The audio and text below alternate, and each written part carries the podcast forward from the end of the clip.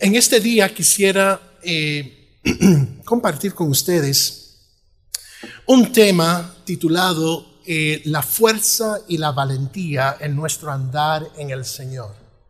La fuerza y la valentía en nuestro andar en el Señor. Y con eso le quiero invitar a el primer capítulo de Josué.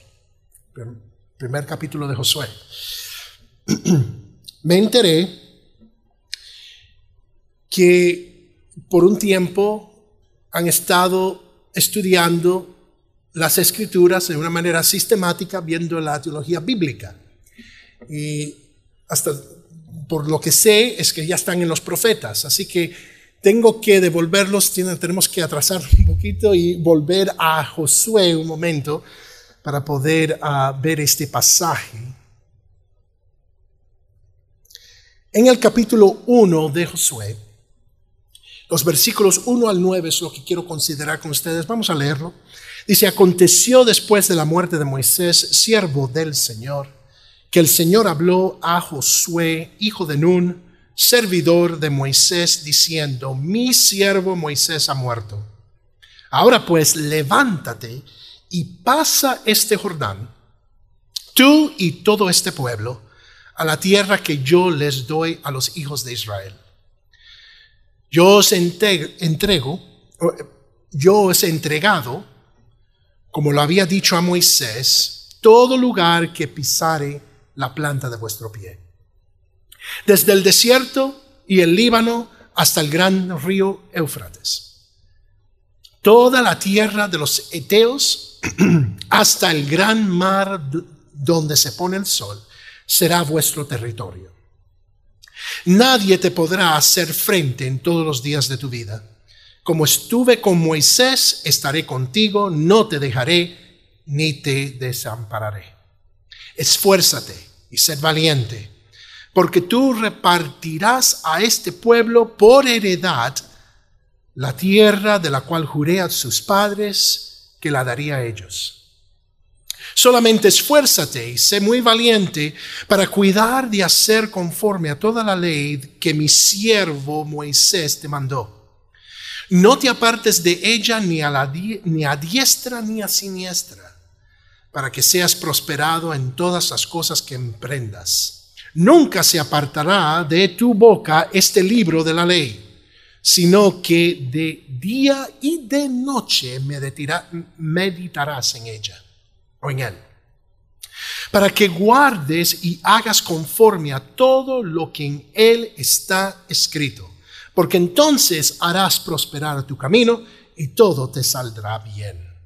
Mira que te mando que te esfuerces y seas valiente no temas ni desmayes, porque el Señor tu Dios estará contigo en donde quiera que vayas.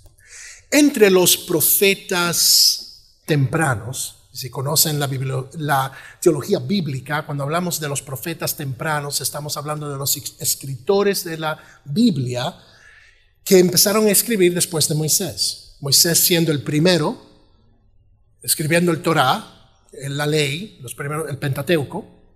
Entonces viene Josué, después jueces, Samuel y reyes. Esa, esa colección de libros se conocen en la Biblia hebrea como los profetas tempranos. Y entre estos libros, Josué es central.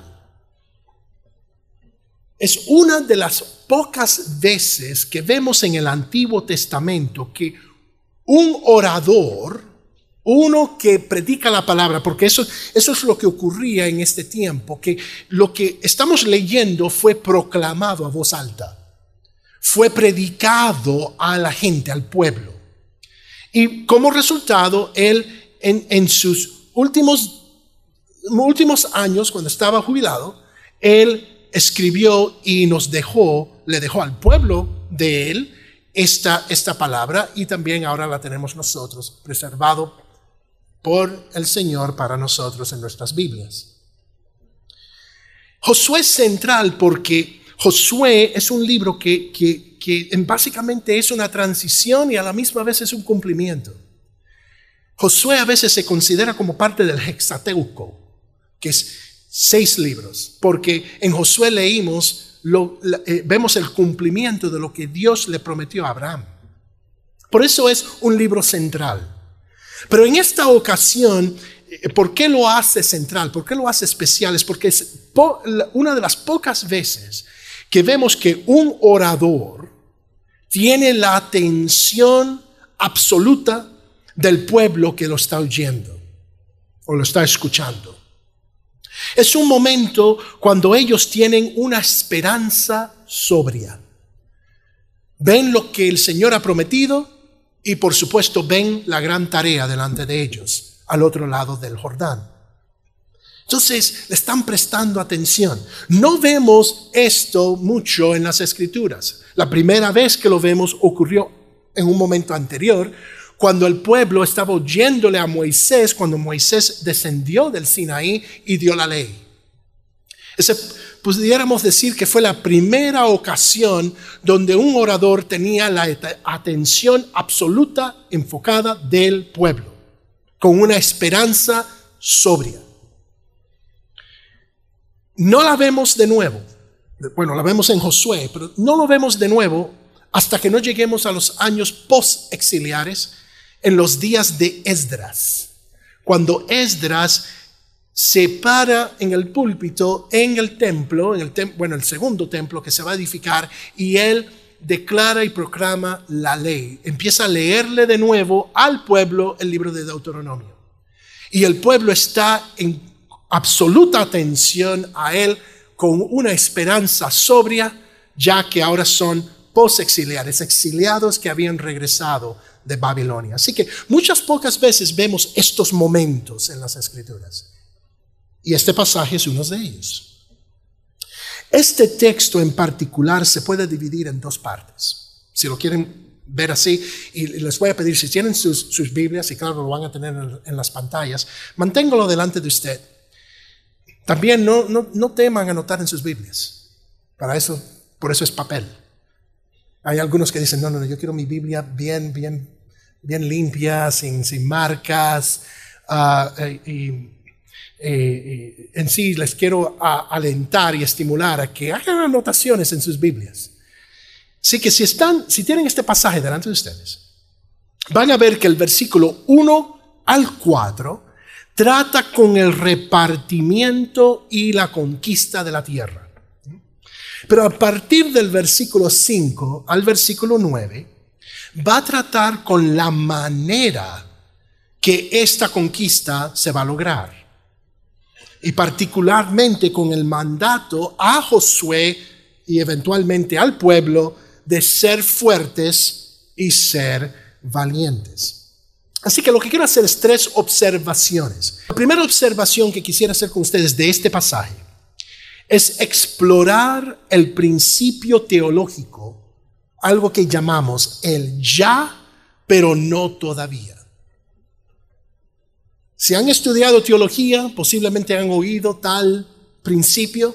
Si esta es la primera vez que oyes tal cosa, eh, le puedo decir, sí, es un, un, término teológico, pero para eso aquí estamos, ¿no? Para aprender términos teológicos. El ya, pero no todavía, es un principio en las escrituras que vemos de, aquello que, que está cumplido, pero a la misma vez no está cumplido, no se ha cumplido. Entonces queremos explorar este principio teológico del ya, pero no todavía, y como este principio provee un marco para el discipulado en la vida cristiana. Eso es lo primero. Lo segundo, quisiera entonces mirar o observar, que la única manera aceptable en el creyente, en, perdón, en la cual el creyente puede lograr vivir la vida cristiana dentro de este marco del ya no todavía, es ser fuerte y resuelto en la verdad de las escrituras. Eso es lo segundo. Y finalmente, la tercera observación es ver cómo estos dos principios, el, reto de el ya y no todavía, y el reto de lograr y vivir la vida cristiana de esta manera, Vamos a ver que estos dos principios anteriores dependen de la gracia de Dios en la persona de Jesucristo. Así que así como el pueblo de Israel tuvo una gran jornada delante de ellos, tenemos nosotros una este, este día. Así que vamos a comenzar con esta primera observación. Vamos a explorar juntos el principio teológico del ya, pero no todavía, y cómo este principio provee un marco para el discipulado en la vida cristiana.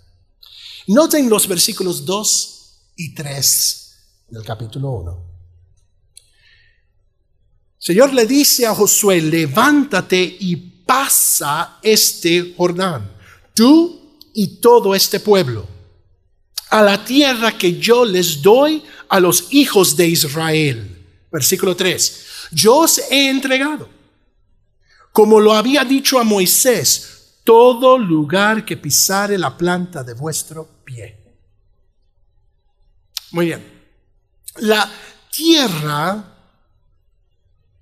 en aquí en Josué y en otras partes del Antiguo Testamento, la tierra es presentada como un regalo de Dios.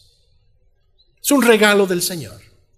El creador del universo es soberano y le puede dar lo que él cree, lo que él ha creado, él se lo puede dar al que él quiera. Y en este caso hay una declaración de que el soberano del, universo ha decidido darle esta tierra al pueblo de Israel. Esta tierra que normalmente hoy día llamamos Palestina, pero ese es un nombre bien moderno. Eso no es como identificamos el área. El área es conocida y aún se conoce, se conoce como el Levant, el Levant o la tierra que fluye leche y miel. Esta tierra, el Levant, es un regalo del Señor a los hijos de Israel. Es algo que Él le ha placido darles y el cual el Señor está por entregarle a su pueblo en este momento, en este pasaje. Y esto es en cumplimiento de las promesas a Abraham Así que Él ha hecho esta promesa a Abraham, se lo hizo a los hijos de Abraham y se lo está haciendo a los hijos de Israel y ahora está al momento de cumplirse. Sin embargo, tienen que poseerla. Hay dos verbos que describen cómo esto sucede en estos pasajes.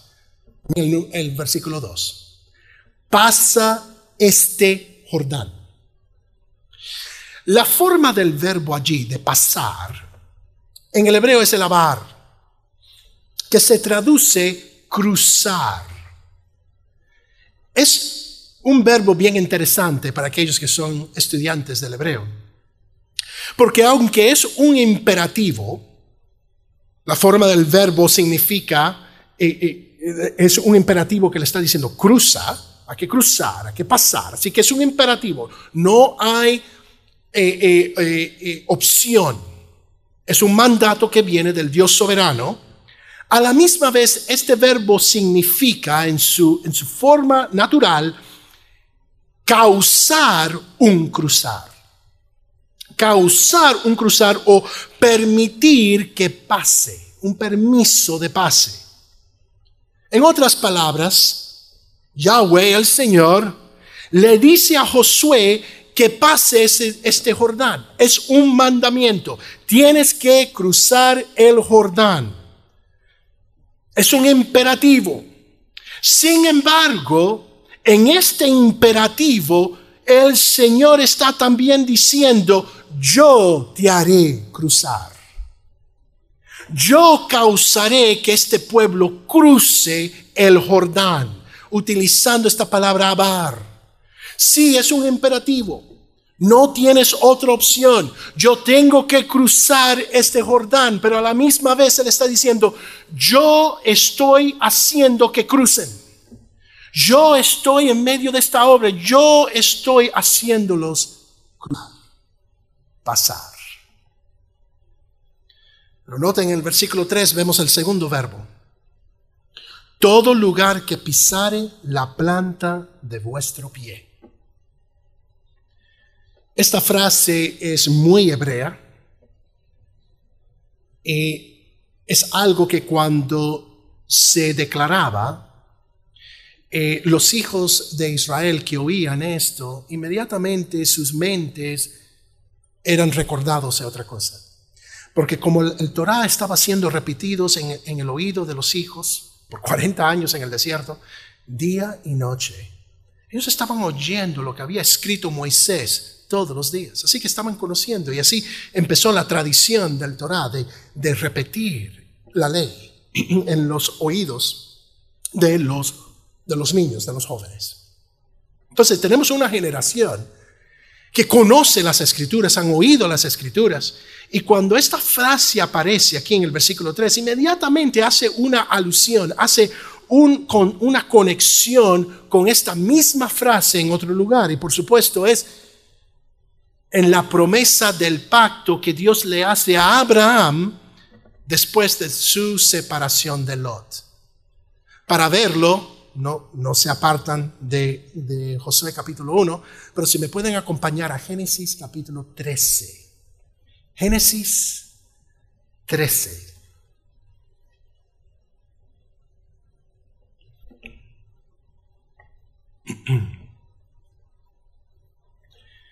Una vez más, el contexto de Génesis 13 es que Abraham y Lot tienen que separarse por un conflicto que había entre ellos. Abraham le dijo a Lot, escoge, Lot escogió, y entonces él tomó la parte que Lot no escogió, y en ese momento el Señor viene y le habla directamente a Abraham.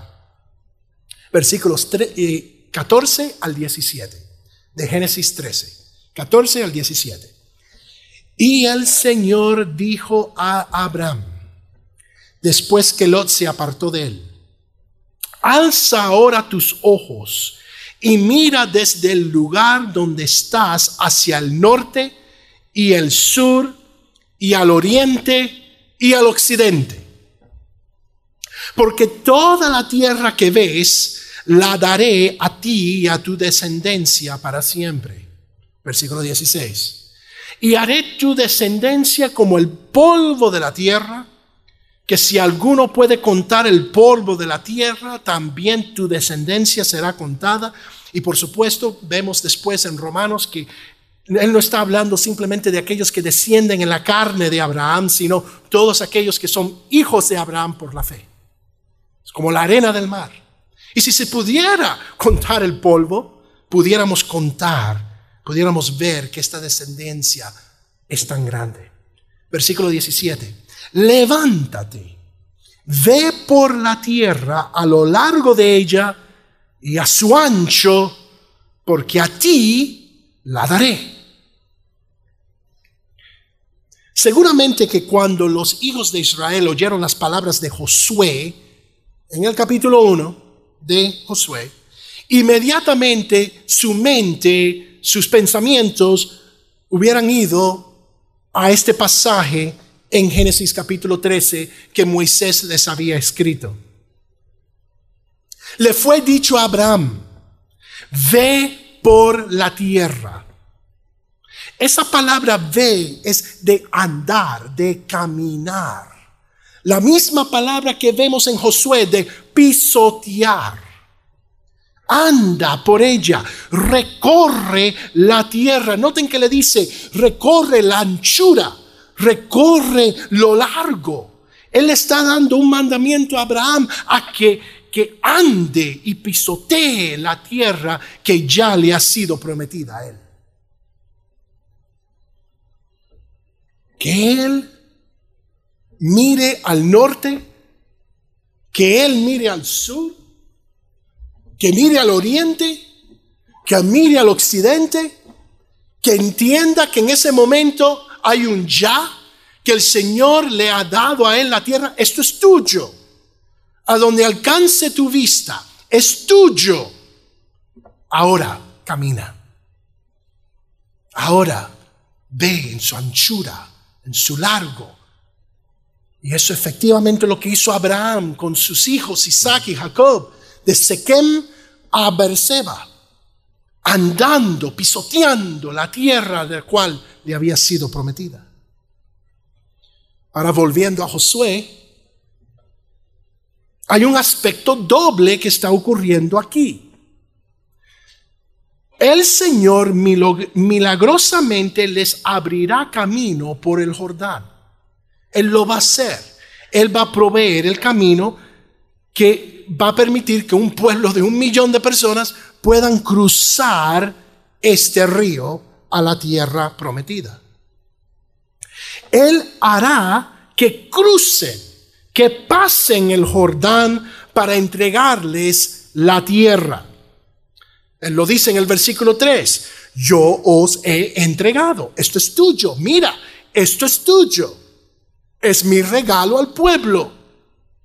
Y yo haré que cruces y entres a esta tierra que ya es tuya.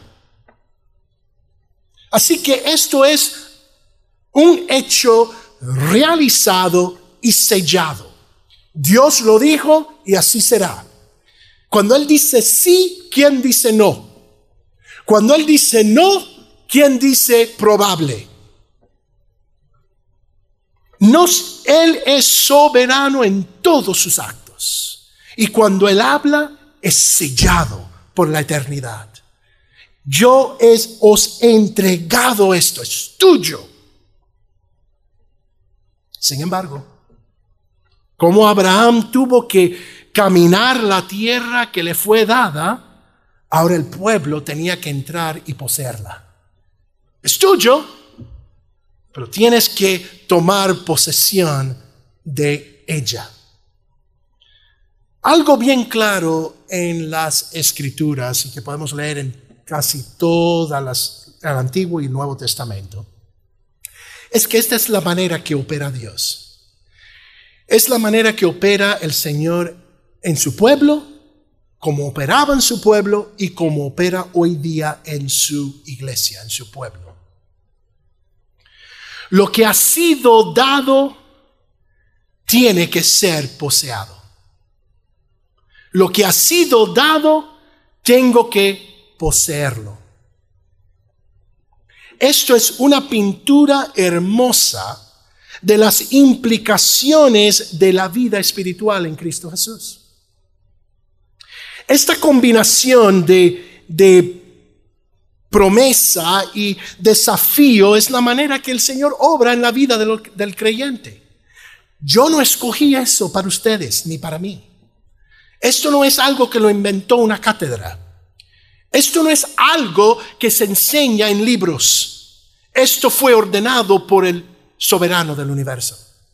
Esa es la manera que él opera y quién le dice al barro, a su hacedor, ¿por qué lo haces así? No podemos, sino que tenemos que aceptar que así es como opera el Señor. Es un modelo de la, de la vida cristiana. Para el creyente, la promesa de victoria sobre el pecado, sobre la muerte, ya ha sido cumplida en Cristo Jesús. Dos mil años atrás Él fue crucificado, fue enterrado, resucitó de los muertos, una vez y para siempre. El pecado fue abolido completamente, la ira de Dios fue satisfecha completamente. En ese momento, cuando Él resucitó, la muerte fue completamente abolida por el poder de su vida. Así que vemos que eso es un hecho, que el hecho en la cruz y en la resurrección en Cristo Jesús es una realidad hoy y, la iglesia puede decir amén y amén. Él lo hizo. Cristo reina hoy a la diestra del Padre por los siglos de los siglos. Ya lo hizo. Ya el pecado ha sido derrotado. Ya la muerte ha sido vencida. Eso lo podemos creer. Eso lo proclamamos. Eso es una verdad. Sin embargo, hay una realidad, ¿verdad? que yo me levanté esta mañana con pensamientos que no debía haber pensado. Dije cosas que no había haber dicho. Actitudes que no deben surgir en mi corazón. Porque somos pecadores. porque el, como dice Pablo, el pecado está en mí. Y todos tenemos que vernos como el peor de pecadores. Cuando yo veo la vida en Cristo, yo me veo bien corto, bien lejos de lo que Él es y lo que Él me ha hallado. Y, yo, oigo que Él dice, que Él declara, ya lo hice. No hay condenación en los que están en Cristo. Pero a la misma vez, lucho con mí mismo. Lucho con el pecado todos los días. Estoy bajo el ataque del, enemigo y del mundo constantemente. Son vencidos, pero vivo diariamente en esta realidad. Esa realidad de hoy es el no todavía. Y se hay que entretejerse en la vida del creyente por medio de la santificación. El discipulado diario, en otras palabras. Noten lo que Pablo dice en Filipenses capítulo 2, versículo 12. Así que, amados míos, tal como siempre habéis obedecido.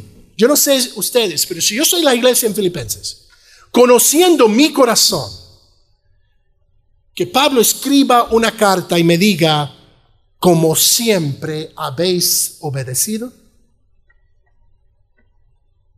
Yo sé que me voy a sentar y decir, bueno, está hablando de otra persona, está hablando de los más espirituales. Ese no soy yo. Y yo creo que todos nosotros podemos decir, ese no soy yo, yo estoy bien lejos. Siempre obedecido. Pablo, ¿qué tú crees de nosotros? Pero ves, él estaba declarando el ya. Y dice, pero noten que él no termina ahí, sino que él sigue. No solo en mi presencia, sino ahora mucho más en mi ausencia, ocupaos en vuestra salvación con temor y temblor. Siempre ha obedecido, porque ya Cristo ha, ha vencido, ya Cristo está reinando, pero ocúpense. Poseen la salvación de la cual ya te posee.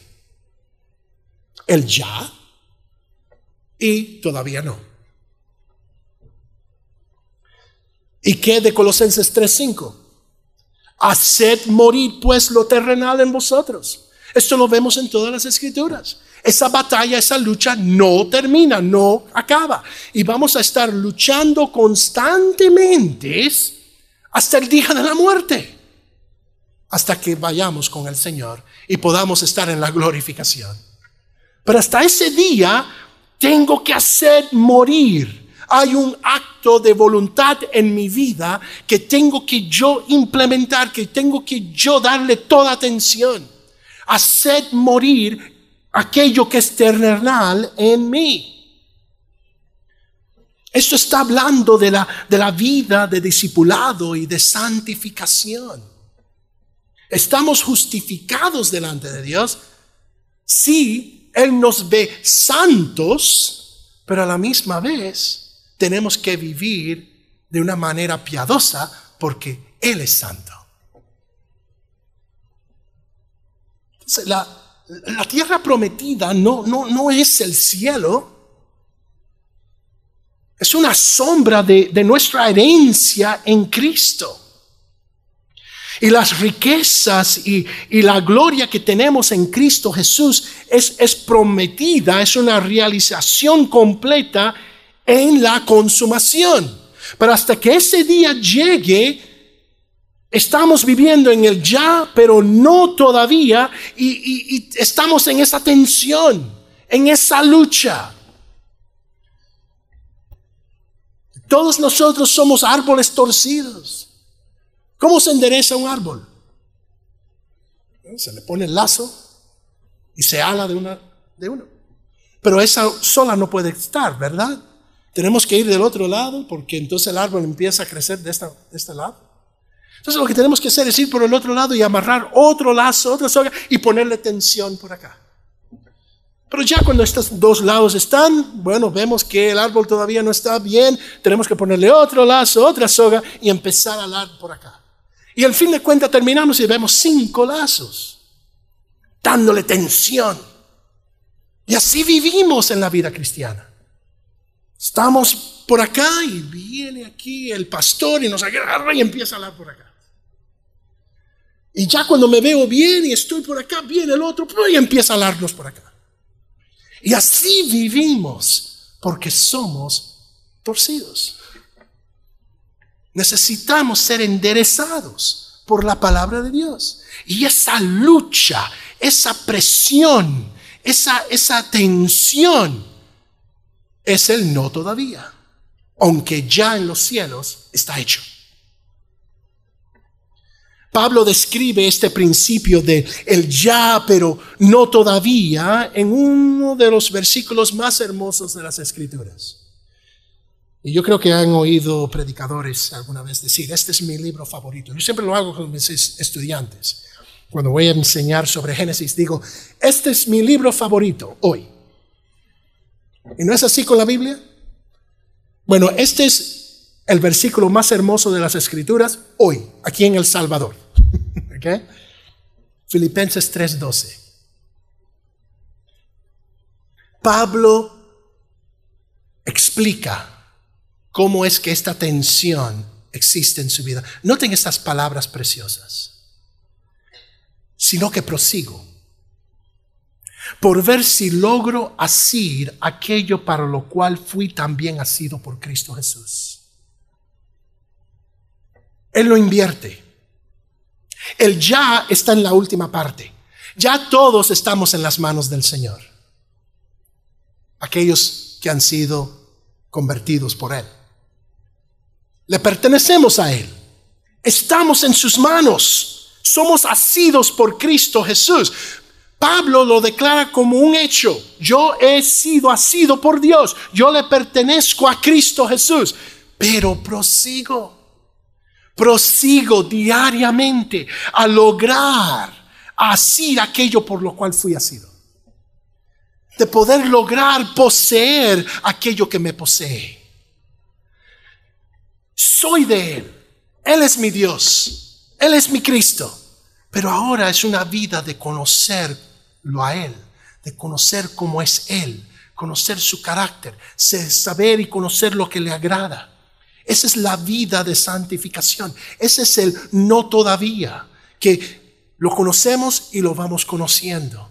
Como Cristo dijo él, mismo a los discípulos, yo en vosotros y vosotros en mí. Él ya está. Pero ahora también Él está obrando en, nuestras vidas de tal manera de que nosotros ahora proseguimos andando en algo que ya es nuestro. Ya somos partícipes, somos coherederos con Cristo. Pero ahora andamos diariamente haciendo morir lo terrenal y conociéndolo a Él más. El ya, pero no todavía. Esa es la realidad de la iglesia. Así vivimos en este mundo. Cristo me compró y me redimió. Sin embargo, yo prosigo a lograr ese conocimiento de Cristo en mi vida y vivir el ya, pero no todavía. Así que eso es primero. Vamos al segundo pensamiento. Así que ese es el principio del ya y no todavía la realidad del reto, pero la única manera aceptable en las escrituras, en la palabra de Dios, en la cual el creyente puede lograr vivir esta vida cristiana dentro de este marco del ya, pero no todavía, es ser fuerte y resuelto en la verdad de las escrituras. Miren el versículo 6, un versículo clave, la primera parte. El Señor le dice a Josué, después que le da el reto, después que le muestra estas cosas en los primeros cuatro versículos, Él le dice, esfuérzate y sé valiente. Ahora mi pregunta para ustedes es, ¿por qué era necesario estas palabras de estímulo y reto? ¿Por qué era necesario que el Señor le dijera a Josué, esfuérzate y sed valiente? Quizás era porque Josué temía las naciones. Quizás era porque Josué podía ver lo que estaba al otro lado del Jordán y veía a los amorreos, a los perecitas, a los ateos, a los cananeos, ¿Y le tenía miedo? Creo que no. Les voy a recordar Números capítulo 14. No lo tienen que buscar, pero ¿se acuerdan de la historia de lo que ocurrió en Números 14? Josué y Caleb eran parte de los dos espías. Enviaron los dos espías a la tierra. Cuando regresaron con su reporte, dice que había un espíritu diferente en la vida de Josué y Caleb. ¿Y cuál fue el reporte de Josué? Vamos. Como dicen aquí en El Salvador, vamos. El Señor nos ha entregado la tierra. Él nos dijo que es nuestra. Sí hay gigantes, ¿por qué tenerle temor a los gigantes? El Señor nos ha dado la tierra. Eso fue en números 14. Eso fue aproximadamente de este punto en Josué, aproximadamente unos 20, no, 40 años anteriores. Porque fue esa, esa situación que causó los 40 años de vagar en el desierto. 40 años. Imagínese que el Señor lo haga usted esperar 40 años. Qué paciencia había en este líder. Así que no, él no temía las naciones. Lo vemos en números. Entonces, Pudiera ser que necesitaba este aliento de esfuérzate y ser valiente porque Josué quizás temía la tarea, porque él era líder de una gran nación. Yo sé que en las películas siempre cuando muestran el éxodo nos muestran un grupito de gente que están cruzando, ¿no? Pero muchos estiman que en, este, en esta época ya la nación tenía como aproximadamente un millón de personas. Hay algunas que estiman que posiblemente había llegado a dos millones, no sé. Pero imagínese manejar un millón de personas, liderar un millón de personas, personas que básicamente enterraron a Moisés, que básicamente lo llevaron él al sepulcro. Josué estaba allí con las murmuraciones, Josué estaba allí con los tercos que eran. Y él veía y él decía que él veía la clase de persona, la clase de gente que él tenía que liderar. ¿Era eso lo que él temía? La tarea de tener que cruzar el río y entonces hacer campaña en el sur y el norte y preparar los ejércitos y preparar el, lugar donde va a estar las fuerzas de Israel campando en Gilgal. De preparar estas cosas. ¿Creen que él estaba temiendo la tarea delante de él? No, no lo creo. Porque en Éxodo 23, no lo tienen que buscar, pero en ese capítulo, si lo leen después, provee detalles de cómo la tierra sería conquistada y repartida. Dios le dio detalles a Moisés y Moisés le dio detalles a Josué y al, pueblo entero. Esto no era una sorpresa. Él tenía las, ya las órdenes de marcha, estaban ahí en sus manos. Josué no temía la tarea.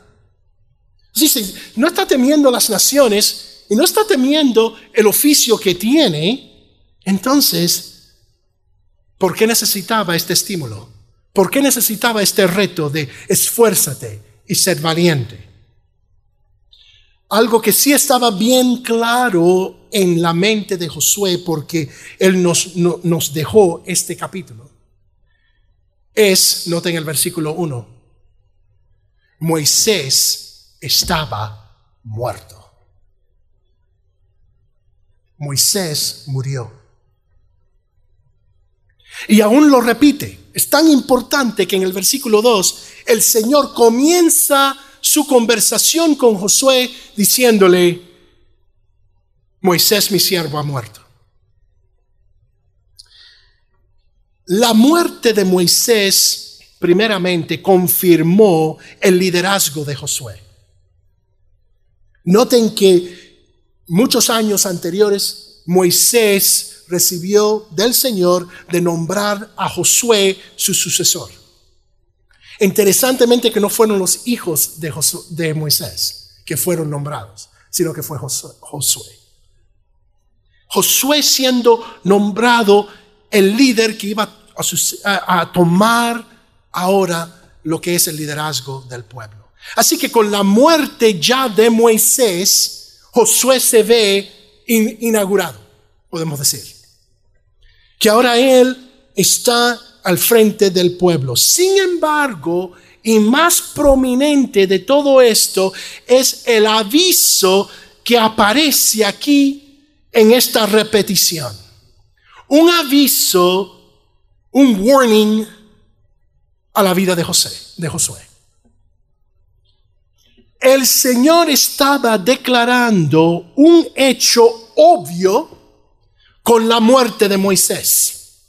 Cuando él dice dos veces, Moisés ha muerto, mi siervo Moisés ha muerto, él está diciendo con letras grandes, brillantes en color y con todas las luces, de que él no va a entrar en la tierra. ¿Y por qué no va a ser Moisés, el líder del pueblo? ¿Por qué no está entrando? ¿Por qué murió antes, antes de la entrada? Porque fue descalificado. Antes que digamos algo, hay que, hay que ver quién era Moisés.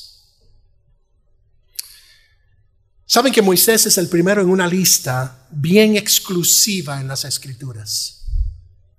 Hay un título que aparece en las escrituras que se le aplica a cuatro hombres solamente. Y el título es Siervo de Dios. Hay muchos siervos en las escrituras, pero este título, Siervo de Dios, le es reservado a cuatro. Moisés fue el primero. Josué, claro, Josué reserva llamarse ese título hasta el final de su libro. Y lo vemos al final cuando hablan de su muerte. Dice, Josué, siervo del Señor. El tercero fue el rey David. Y el cuarto, Cristo Jesús. Siervo de Dios. En Deuteronomio 34, el versículo 10 y 12, no lo tienen que buscar, pero allí en Deuteronomio nos dice quién era Moisés. Que él era amigo de Dios. Imagínese eso. Que Dios diga, tú eres mi amigo. ¿Y qué hace un amigo? Sino que comparte cosas íntimas. Comparte, tiene una relación con plena, completa confianza. Esa era la relación de Moisés con Yahweh. Dice que era como uno que hablaba a cara a cara con Yahweh. Y claro, la palabra nos dice, ningún hombre jamás ha visto a Dios.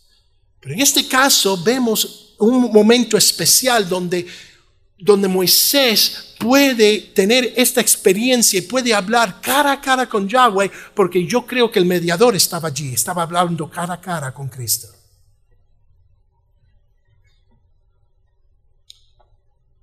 Números 27, tristemente, nos dice qué pasó. En Números 27 vemos una historia en el versículo 12 y 14, 12 al 14, que aunque Moisés era este tipo de siervo, él falló en lograr el cumplimiento de su llamado por su desobediencia. Una desobediencia que estaba bien arraigada en su incredulidad. Así que en una mano para Josué, en una mano, noten el versículo 5, como estuve con Moisés, estaré contigo. Pero en otra mano, en el versículo 2, él le dice, mi siervo Moisés ha muerto. Esto no es muy alentador para Josué. Había un gran peso abrumador sobre los hombros de Josué en este momento. Un gigante espiritual fue descalificado delante de sus ojos. Eso nos debe hacer a nosotros temblar. Aquel que fue usado en el éxodo sacar el pueblo de Egipto, aquel que hizo milagros para, eh, por parte del Señor para derrotar los dioses de Egipto, aquel que fue usado para liderar el pueblo por medio del Mar Rojo, aquel que recibió la ley, aquel que, estuvo vagando en el desierto con ellos 40 días, 40 días, aquel que escribió el antiguo, el Pentateuco, el Torah, descalificado. Por eso estaba Josué temblando. Si él puede quedar descalificado, ¿y qué es? ¿Y yo? ¿Qué hago yo? Por eso el Señor le tuvo que decir tres veces, esfuérzate, ser valiente, esfuérzate, ser valiente. No, oyes que te digo, esfuérzate y ser valiente. Bueno, vamos a explorar esa frase un momentico con los minutos que tenemos. El esfuerzo y la valentía son un reto para Josué y el pueblo que iba a poseer la tierra. Y es el mismo reto para cada uno de nosotros que vive en la vida de discipulado. La forma del verbo traducido sed valiente muchas veces se malinterpreta. Ese, ese verbo significa, o es mejor traducido, sed resuelto, sed decidido, esfuérzate y sé resuelto, esfuérzate y estate firme, esfuérzate y decídete. Josué necesitaba ser fuerte y decidido en la verdad de la palabra de Dios. ¿Cómo sabemos esto? Porque vamos a verlo en el versículo 7 y 8. El Señor le dice, solamente esfuérzate y sé muy valiente. ¿En qué? En entrenamiento del ejército, en levantarte en la mañana y aprender el taekwondo, Digo eso porque el hermano Josué era un experto en taekwondo, dice. No me quería meter con él en cinto negro, creo que No, no le dice eso, sino que le dice, esfuérzate y sé muy valiente para cuidar de hacer conforme a toda la ley que mi siervo Moisés te mandó. No te apartes de ella ni diestra ni siniestra para que seas prosperado en todas las cosas que emprendas. Nunca se apartará de tu boca este libro de la ley, sino que de día y de noche meditarás en él, para que guardes y hagas conforme a todo lo que en él está escrito, porque entonces hará prosperar tu camino y todo te saldrá bien. Josué entiende que necesitas ser fuerte y resuelto, fuerte y decidido en aquella ley que descalificó a Moisés porque no obedeció. Noten el versículo 8, más detalles. Usa la frase muy hebrea, no se apartará de tu boca. Saben que los rabinos de hoy día eh, eh, interpretan esta, esta frase de esta manera. Es la costumbre en hebrea, eh, hebrea, la costumbre hebrea de hablar la palabra de Dios mientras yo la leo. La palabra de Dios nunca fue escrita, o la intención nunca fue que uno se sentara así en silencio a leerla, sino repetirla, decirla. La fe viene por, no por el leer, hay que leer, por supuesto, hay que leer, pero la fe viene por... Y, Pablo entendía esta, esta, realidad cuando él escribió allí esas palabras en Romanos 10 leer. Que no sea parte de tu boca. Él no le dijo que no sea parte de tu mente.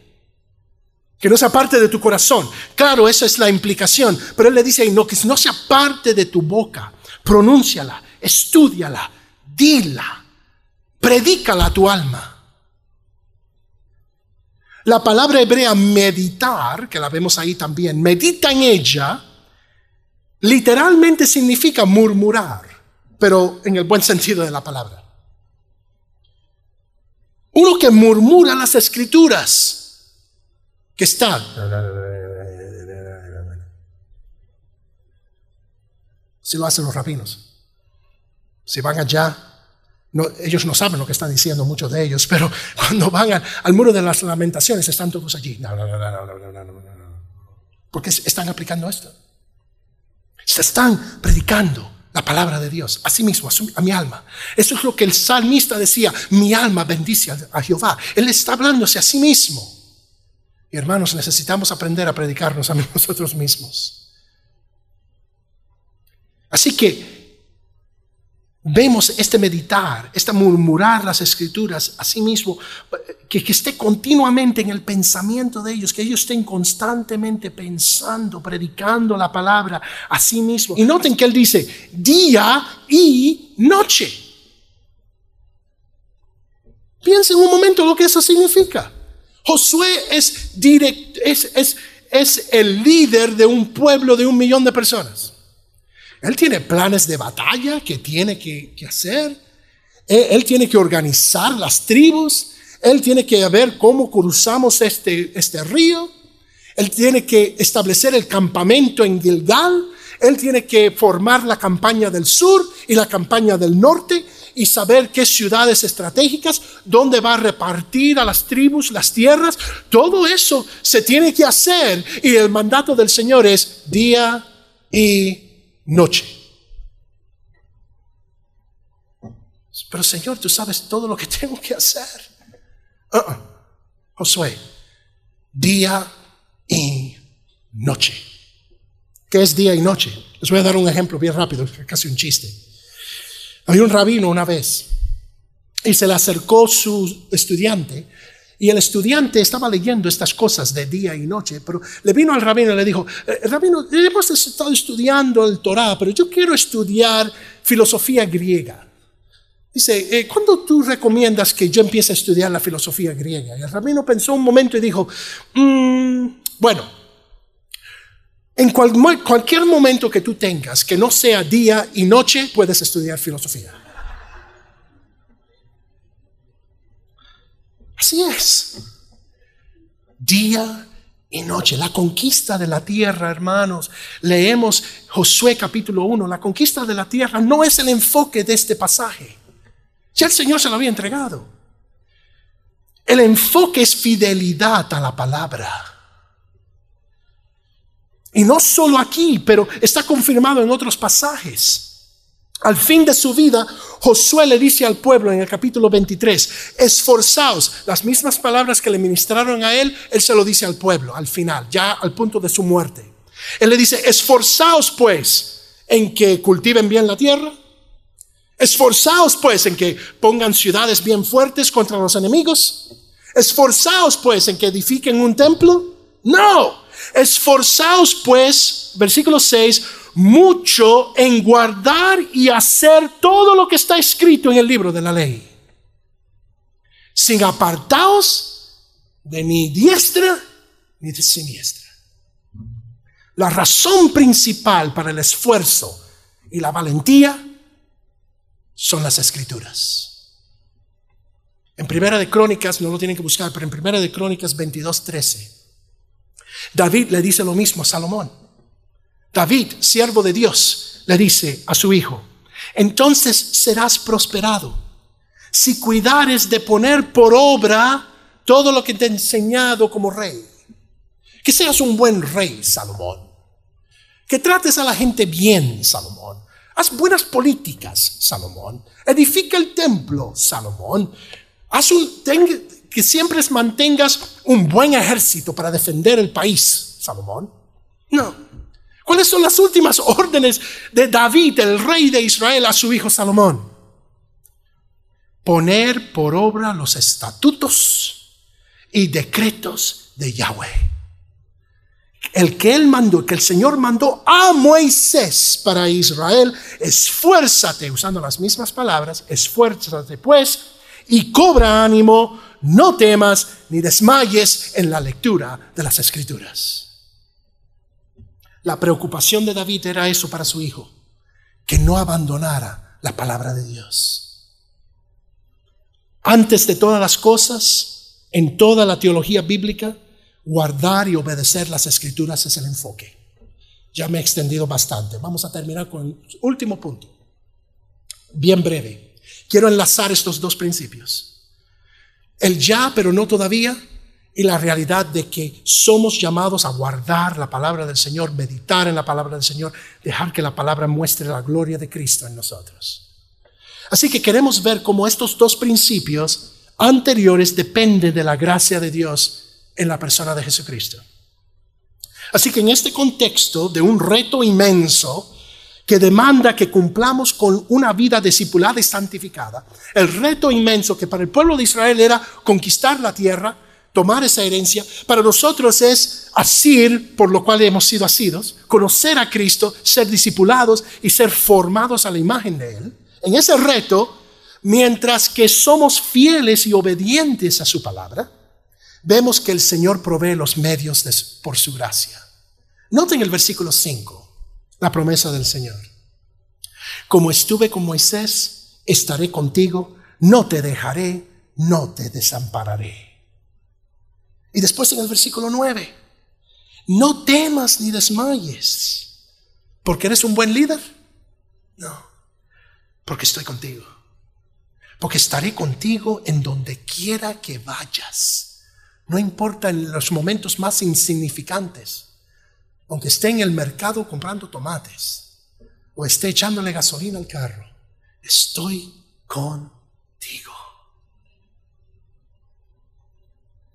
Josué sabe que fue la promesa que Dios le dio a Abraham. Yo estaré contigo. Se lo dijo a Moisés también en Deuteronomio 31. Yo estaré contigo. Fue veraz en su propia vida porque al final del libro de Josué, él atestigua que el Señor estuvo con él y está con él. ¿Y saben que fue veraz también en Salomón? También en Primera de Crónicas 28, David le dice a Salomón, Dijo además David a Salomón su hijo, anímate y esfuérzate y manos a la obra. No temas ni desmayes porque Jehová el Señor tu Dios, mi Dios, estará contigo. Él no te dejará ni te desamparará hasta que acabes toda la obra para el servicio de la casa del Señor. Es para la iglesia de hoy, así que no solamente ellos, pero para nosotros también. ¿Cuáles fueron las últimas palabras de Cristo antes de que Él ascendió? Mateo 28, 20. He aquí yo estoy con vosotros todos los días, todos los días. Él está con nosotros hasta el fin del mundo. Hasta el fin del mundo. Y después vamos a estar con Él en la eternidad. Eso es Win-win, le decimos. El escritor de la carta a los hebreos también cita Josué 1.5.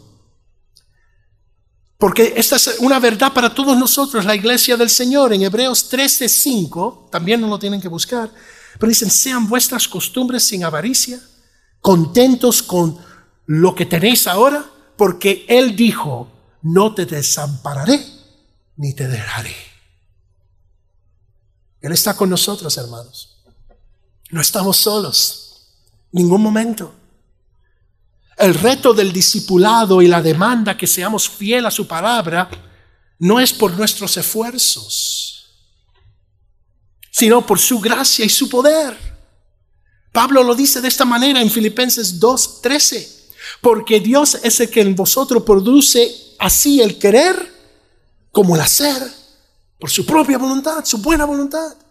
Él es el que dice, marcha y te hace marchar. Él es el que dice, pasa el Jordán y te abre camino. Y Él es el que dice, esfuérzate y ser valiente porque yo voy a darte el querer, así como el hacer. Es la obra de Él en nosotros. Así que para concluir, cuando el Señor nos llama al discipulado, él no espera de nosotros que pretendemos así apretarnos los cinturones. En, en, inglés decimos pull yourself up by your bootstraps. Así, como, como un soldado que se jala las, las, las botas. Él no espera que digamos, ok, voy a ser súper cristiano hoy.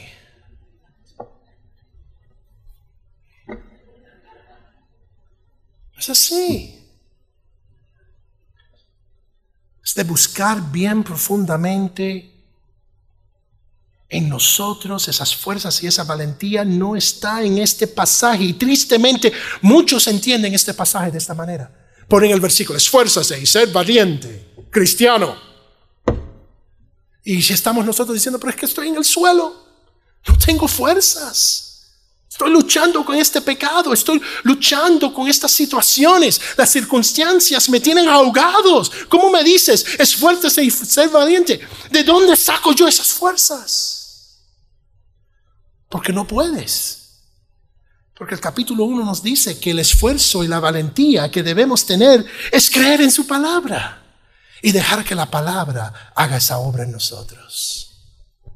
Que no nos apartamos de ella en ningún momento, que Él cumplirá con su promesa de formarnos a la imagen de su Hijo para que heredemos la vida eterna. Él es el que nos transforma a la imagen de su Hijo, no nosotros con terapias, con reformas personales. No, la palabra empieza a mostrarnos la gloria de Jesucristo y cuando yo lo veo a Él por medio de la palabra, Él me cambia de gloria en gloria. Por supuesto que debemos pisotear la tierra. Hay que vivir la vida de discipulado en el no todavía. Aquí tenemos responsabilidades. No es tampoco sentarnos ahí, sentarnos ahí dejar que el Señor nos forme por osmosis. Eso no ocurre. Tenemos que disciplinarnos, tenemos que ser diligentes, pero sabiendo que las obras, buenas obras en las cuales andamos, individual o corporal, han sido ya preparados desde antes de la fundación del mundo. ¿Qué, certeza hay en el Señor? Y qué alivio. Así que creyente, anda fielmente, esforzaos y resuelto en el poder de su palabra, que no se aparte de tu, de tu boca, mirando a la misma vez como Él logra en toda, logra todo en tu vida logra formarte a la imagen de Jesucristo para alabanza de su gloriosa gracia. Amén.